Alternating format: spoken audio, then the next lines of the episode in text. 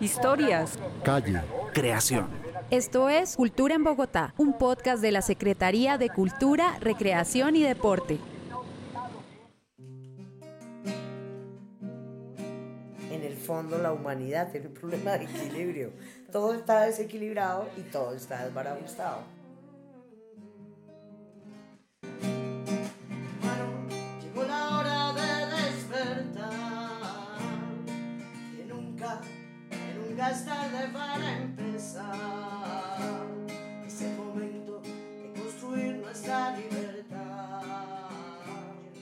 Qué bonito es saludar y ser saludado.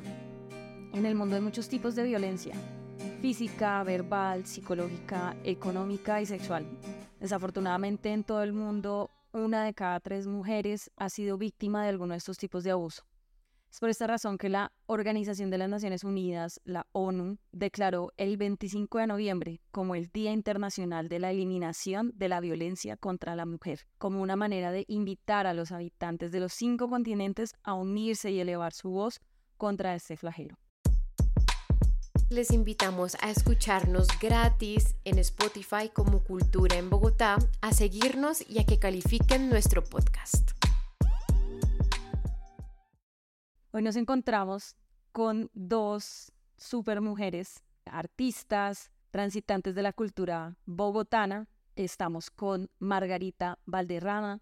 Ella es cantautora bogotana, lideresa del Festival Cantautoras por la Paz, que desarrolla encuentros y talleres con mujeres que se dedican a componer canciones y que le cantan a la paz de Bogotá. En este proceso rescatan procesos artísticos, creativos y brindan herramientas de gestión para su carrera artística. Margarita, ¿cómo estás? Muy bien, muchas gracias.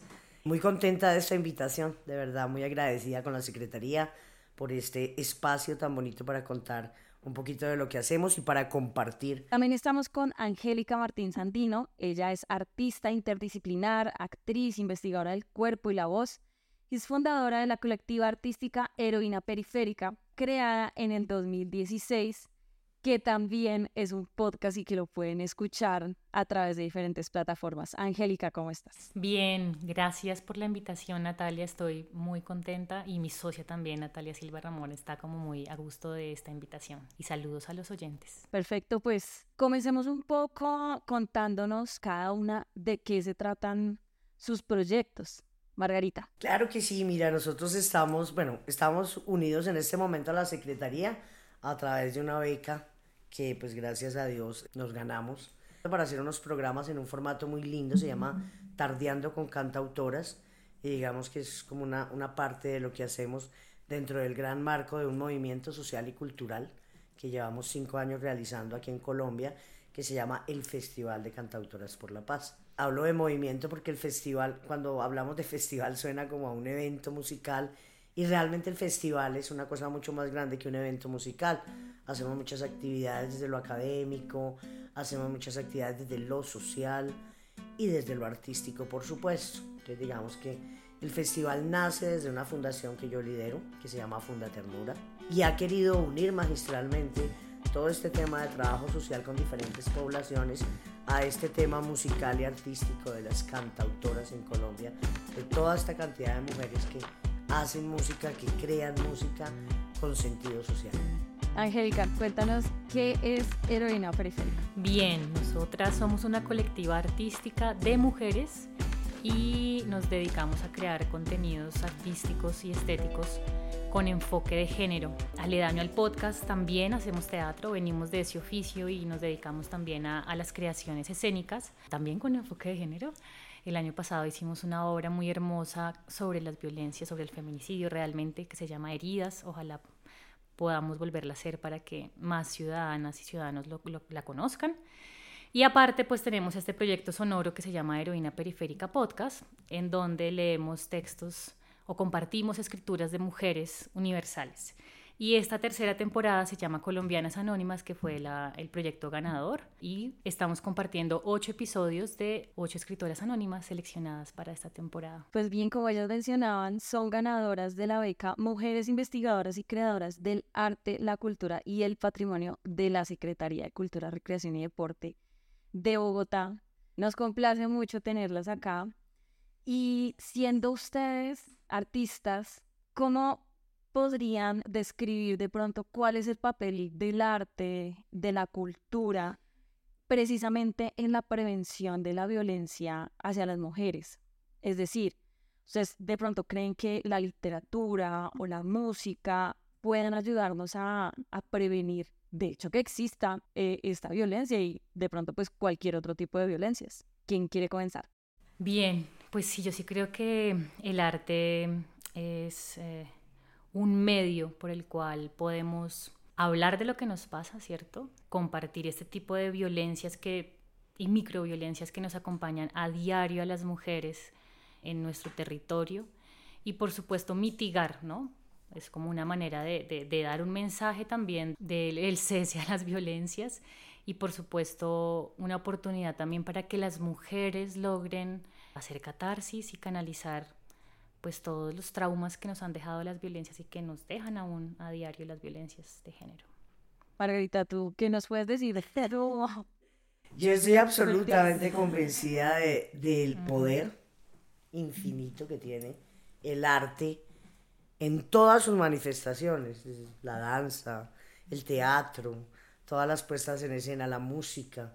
De una manera muy especial la música sí siento que tiene un poder transformador increíble. Y la esencia de esto es que todas estas disciplinas realmente logran tocar el alma, tocar el alma de las personas. Creo que esto sale de, de un tema también de sensibilidad, de un tema de lo que llevamos dentro, cómo a través de ese arte, como decía mi compañera, sacamos, exteriorizamos tantas cosas que hay adentro del corazón, adentro del alma, cómo tenemos ese poder, quienes nos subimos a un escenario siempre sentimos como ese poder de, de transmitir, de tocar el alma de alguien.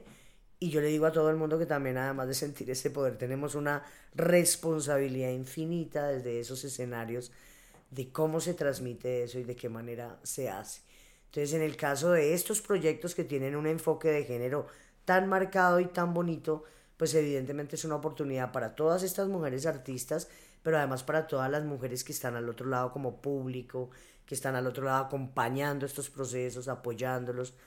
Como les decía, desde, desde nosotros y desde la fundación hemos querido que a través de la música y puntualmente del ejercicio de composición podamos acompañar a muchas mujeres en territorio víctimas de violencias, a todas las mujeres reinsertadas, a todas las mujeres que están en sitios muy lejanos, para que los procesos que ellas hacen dentro de ese proceso de superación de esas violencias, pues lo puedan hacer también de una manera bonita desde el arte, desde sacarlo a través de la música, desde sacarlo a través de su cultura, que es tan rica la cultura de este país, que en cualquier territorio, a través de esas músicas ancestrales, de esas músicas de sanación también que existen, pues se pueda sacar todo esto, entonces hacer procesos de resiliencia, perdón, resignificación de proyecto de vida, todo lo que trabajamos alrededor de, estos procesos de, de arropar a estas mujeres con tanto cariño, pues el arte definitivamente es la mejor de las herramientas.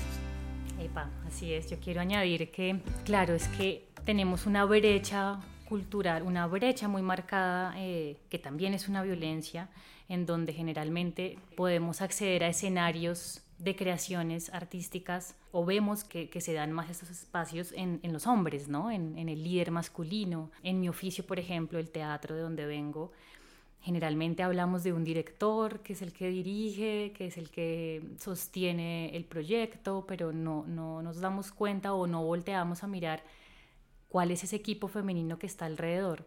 En la literatura pues ni se diga, la brecha de género en la literatura es tremenda y justamente nosotras queremos pues darle ese espacio a las mujeres, empezar a hablar desde, desde lo femenino y en esta, en esta última temporada nos encontramos con ocho escritoras preciosas que no habían encontrado un espacio para mostrar su trabajo que no creían que tuvieran la oportunidad tampoco de pensarse como escritoras, nombrarse como escritoras y compartir su voz. Así que eso también, eso también es una violencia, ¿cierto? Vivimos en una sociedad en donde la brecha cultural es, es amplísima, ¿cierto?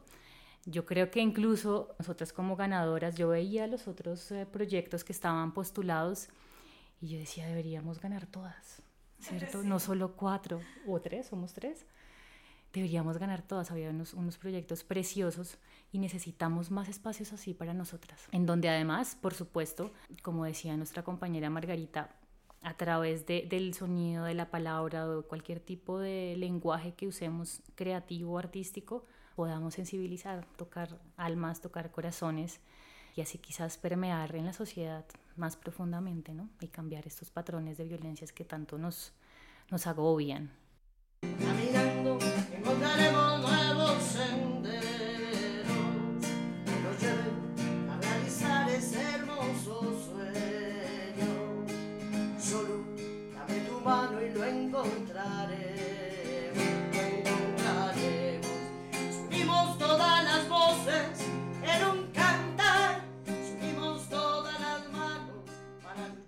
¿Cuál ha sido de pronto su experiencia pues como mujeres, como artistas, gestores de la cultura, frente a las violencias que se basan en género, que uno ya dice, esto no, no, es normal, esto me pasa porque hay un sesgo, ¿no?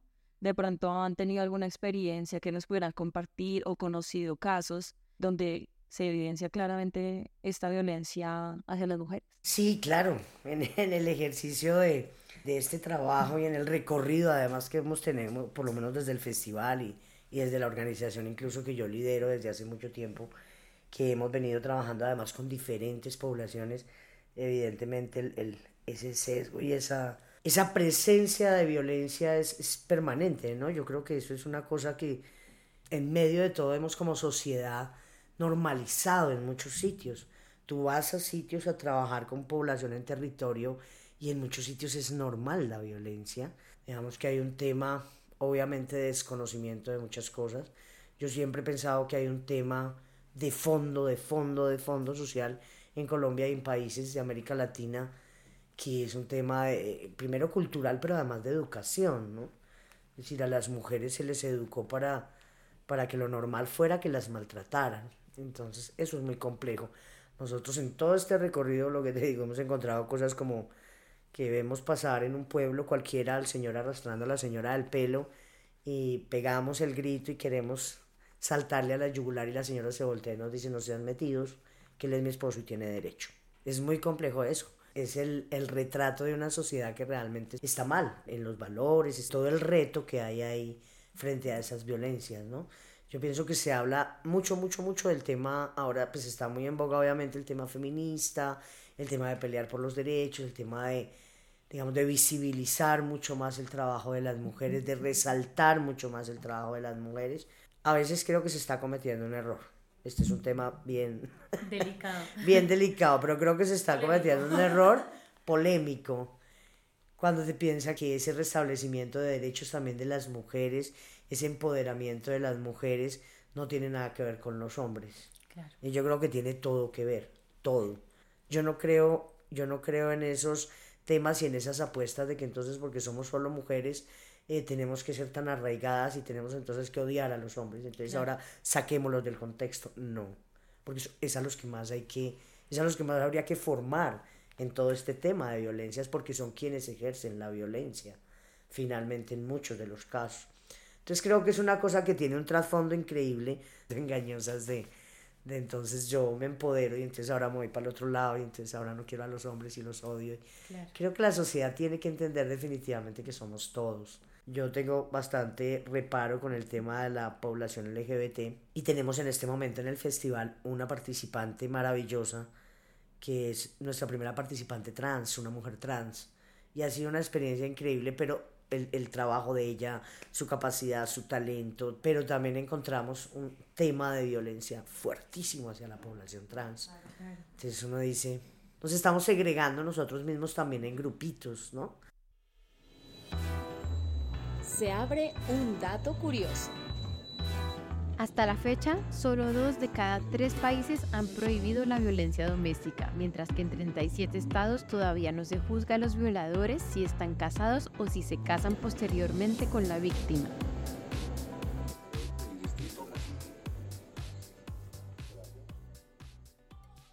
Ahora que mencionas el tema de que pues a los hombres hay que educarlos, ¿no? O sea, de pronto los que son niños ya vienen con, como decimos, con otro chip y sus padres y madres ya han pasado por como estas crianzas antiguas que las han deconstruido. Desde la Secretaría existe la línea Calma y existe la escuela A Cuidarse Aprende. Desde la línea Calma está pues este espacio para atender a los hombres que se sienten agobiados, que no saben tramitar sus emociones, pues porque es que son seres humanos también, ¿no? O sea, no, esto no es como que ya, hombre violento, punto. No, es un tema de, de que siempre se les ha enseñado, mm, hay que ser eh, macho, alfa dominante, los hombres no lloran y una cantidad de cosas que al final del día en muchos casos se traduce es en explotar la violencia contra todo el mundo.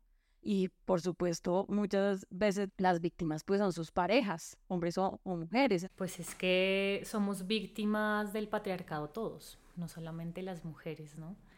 Y yo sí creo que así como nosotras nos estamos reuniendo, estamos palabreando, estamos haciendo círculos de mujeres, estamos creando colectivas, hablando de lo que nos pasa, los hombres también necesitan ese espacio. Yo He escuchado muy poco de esos espacios. Seguro los hay, por supuesto.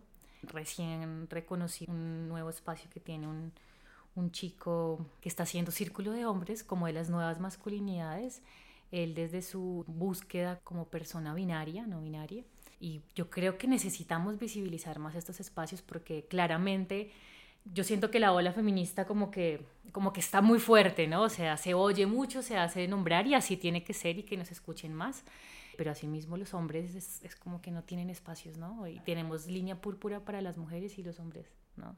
Tampoco los podemos olvidar. Y mi abuela, por ejemplo, me decía, pues finalmente nosotros los parimos, ¿sí? No es que sea nuestra culpa, ¿no? Ahora se me vienen las feministas encima. por supuesto, ¿no? Pero sí salen de nosotras. Y, y la responsabilidad de ser madre y criar estas nuevas masculinidades, pues también nos compete a nosotras, ¿no?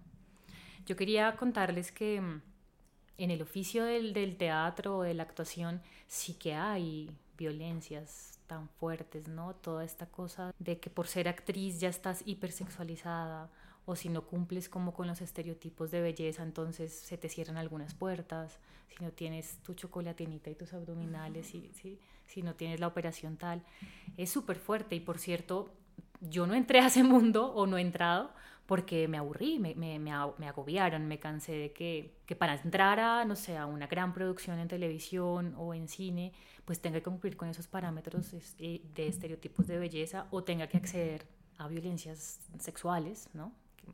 Me propusieron, me pasó, ¿no? Tú cedes a esto y tienes tu trabajo. Y yo no cedí y me siento muy orgullosa de haber podido tener como esa, ese coraje, ¿no? De haber dicho no, porque ahorita, no sé, tendría unos problemas tremendos, traumas y demás, y ahora me gestiono estos espacios en donde buscamos que las mujeres se sientan pues cómodas, seguras, ¿no? Y creo que tenemos que luchar por eso, por espacios seguros para las mujeres. Y en ese entonces, cuando viví esa situación, yo no pude hacer mucho, realmente no tenía como las herramientas, lo único que hice fue quedarme en silencio, ¿no? Como, y vivir ahí todas estas emociones de frustración, eso, de duda, de preguntas sobre, sí, de dudar sobre, sobre mi, mi integridad, mi dignidad como mujer. Ahora sí tengo las herramientas, ¿no? Ahora le diría unas cuantas cosas, ¿cierto? Y con este, este pañuelo en, en mi muñeca. Sí, sí, yo creo que tenemos que tener la palabra lista, ¿cierto? Como tener ahí el no, porque, porque muchas veces el silencio se puede, se puede recibir como, como un sí, ¿no? Como que lo aceptas y, ya entran a invadir tu cuerpo o... Exacto, y, y, te quedas ahí pasmada en, en, ese silencio y creo que sí necesitamos, justamente como, como tú decías, Margarita, pues abrirnos al conocimiento, aprender sobre lo que significan las violencias basadas en género y cómo estar listas para responder cuando nos toque. Consulta toda la información de la cultura en Bogotá en www.culturarecreacionydeporte.gov.co. Es importante eso que, que tú dices, ¿no? Tener la palabra lista, pero claro, o sea, se puede generar un espacio en el que no se aturde y definitivamente se bloquea, ¿no? Por esta razón también desde la Secretaría hemos creado la guía para la prevención de las violencias basadas en género, que fue una construcción colectiva con artistas y gestores de la ciudad, ¿no? De la, de la cultura de Bogotá, en un espacio conjunto, ¿no? Como distrito, ciudadanía. Claro, yo creo que todos tenemos en, el imaginario dos, tres tipos de violencias, pero existen un montón y en el ámbito laboral también. Entonces, esta guía que se creó, digamos, para público de la cultura, es para eso, ¿no? También es como, bueno, usted desde la producción de una obra de teatro, ¿cómo puede evitar caer en estos estereotipos o en este tipo de violencias?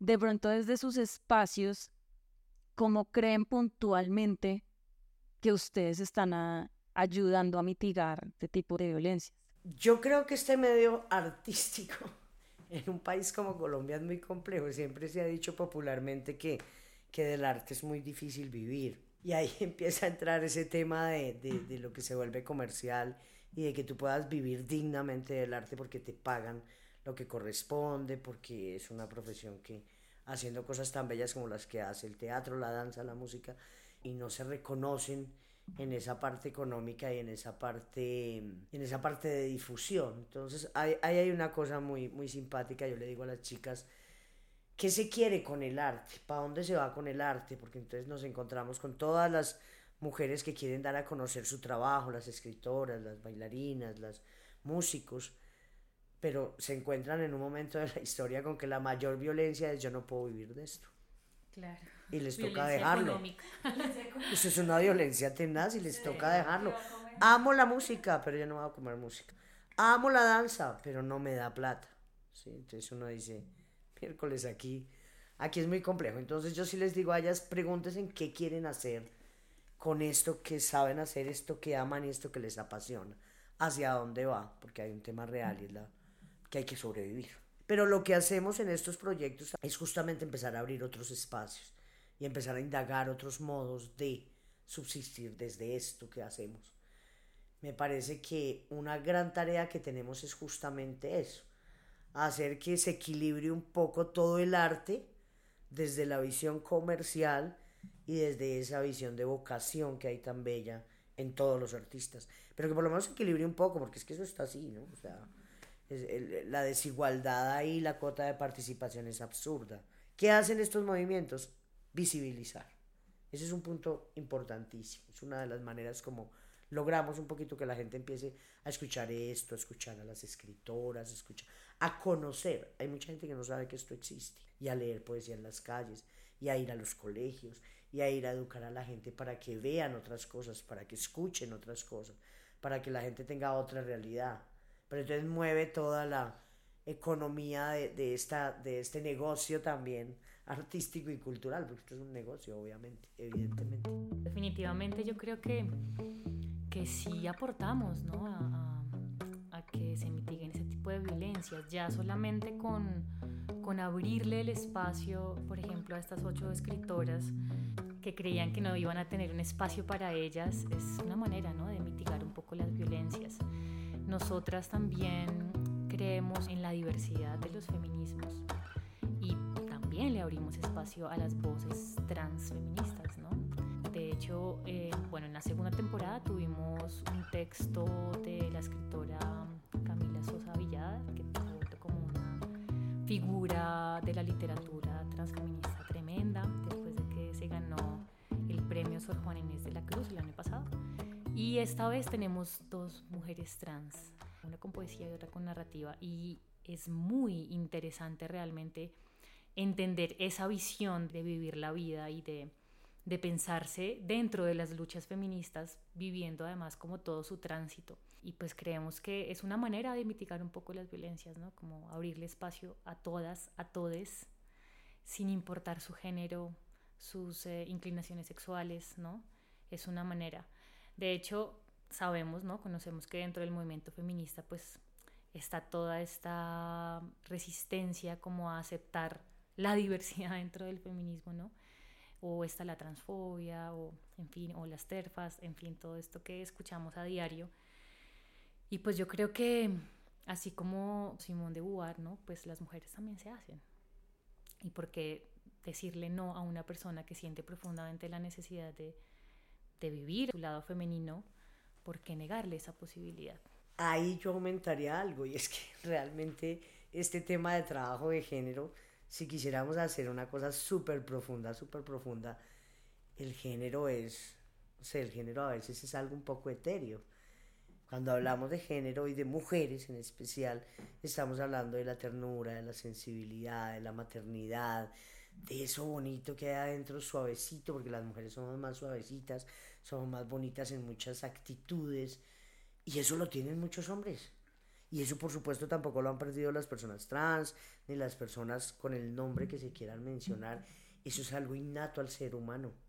Y creo que todos lo tenemos. De acuerdo. Socialmente nos lo han quitado y a los hombres lo quitaron para decirle que tenía que ser el macho alfa, como tú dijiste, y al otro se lo quitaron y al campesino le dijeron otra cosa. Socialmente nos han dicho otra cosa. La esencia del ser humano es que tenemos todas esas cualidades que puede tener una mujer. Yo tengo amigos que les digo, usted es una mujer adentro, o sea, es tan bello, tan bello y tiene una sensibilidad tan impresionante que somos todos ahí como con esa, como con ese sentir.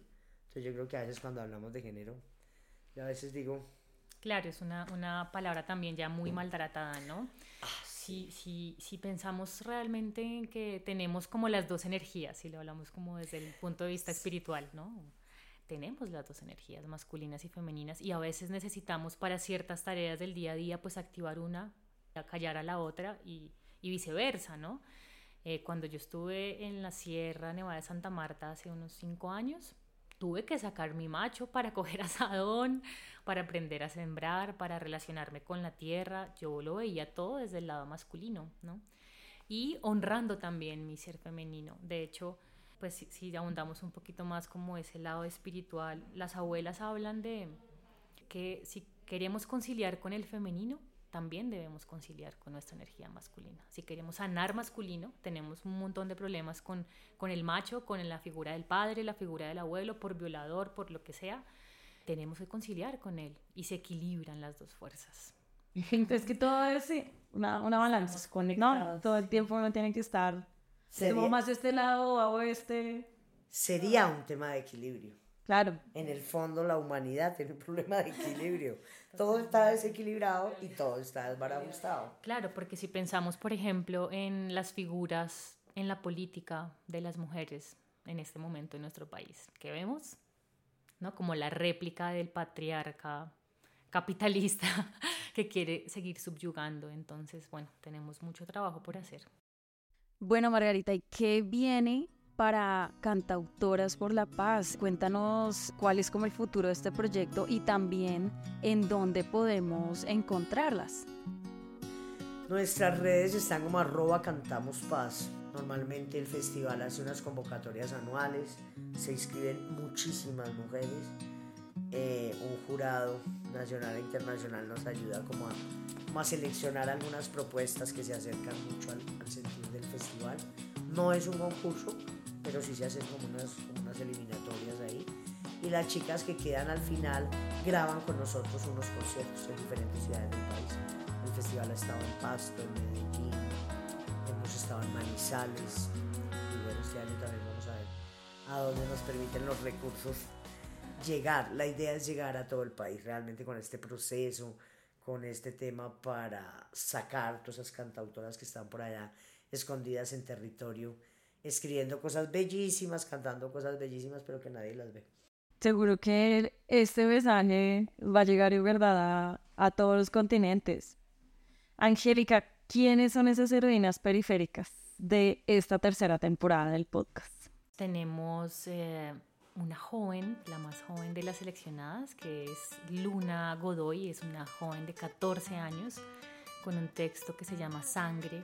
Es el quinto capítulo y este texto habla sobre, sobre la relación de un adolescente con su menstruación. Es muy, es muy bello, muy impresionante. Además que hoy una joven de 14 años pueda tocar ese tema sin ningún tabú además, ¿no? Bueno, y habla de otras cosas, de la relación con la maternidad, con, con, el masculino también, por cierto. Em, tenemos a una mujer, es la mayor, es, tiene 51 años, se llama Tatiana Riascos Quiroz. Ella es impresionante, es una mujer afro, ecofeminista, curandera, escritora. es tremenda mujer y ella tiene un ensayo sobre el racismo. Y es como el primer texto que tenemos de una escritora afro en el podcast. También por primera vez eh, tenemos una dramaturga, que le abrimos espacio a la dramaturgia en nuestro podcast. Ella es una compa, una, una colega también del Teatro Libre, donde salimos nosotras, mi socia y yo. Y ella tiene un texto que se llama Me estoy quedando calva, sobre, sobre la maternidad también y como las consecuencias de la maternidad en, en, el cuerpo, ¿no? Los, los cambios de la mujer. Es un texto también muy, muy bello tenemos a Flora Higuera, que es la mujer trans, también con dos, con dos cartas, con una epístola, que también es la primera vez que le abrimos espacio a este género literario. Es, es hermoso, es como su masculino escribiéndole a su femenino y viceversa, y le responde. Eso es un capítulo muy hermoso, además interpretado por una actriz trans que se llama Santana Rosa, muy famosa, por cierto como bombo a ese capítulo, pero bueno, los invito a que nos escuchen, a que nos busquen en las diferentes plataformas de podcast gratuito, Deezer, Google Podcast, Spotify, como Heroína Periférica, en nuestras redes sociales también.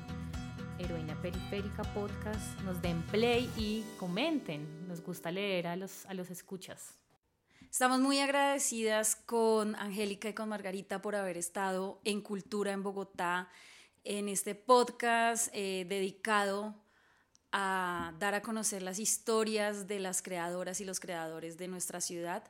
Recuerden que pueden escucharnos gratis en diferentes plataformas de, de, podcast. Estamos en Spotify, en Apple Podcast, Google Podcast.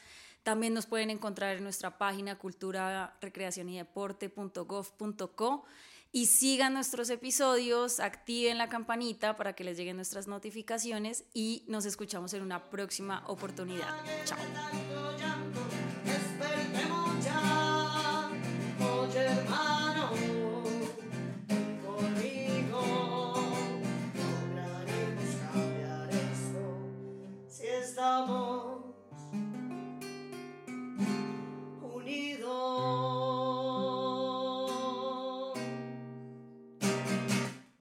Historias, calle, creación. Esto es Cultura en Bogotá, un podcast de la Secretaría de Cultura, Recreación y Deporte.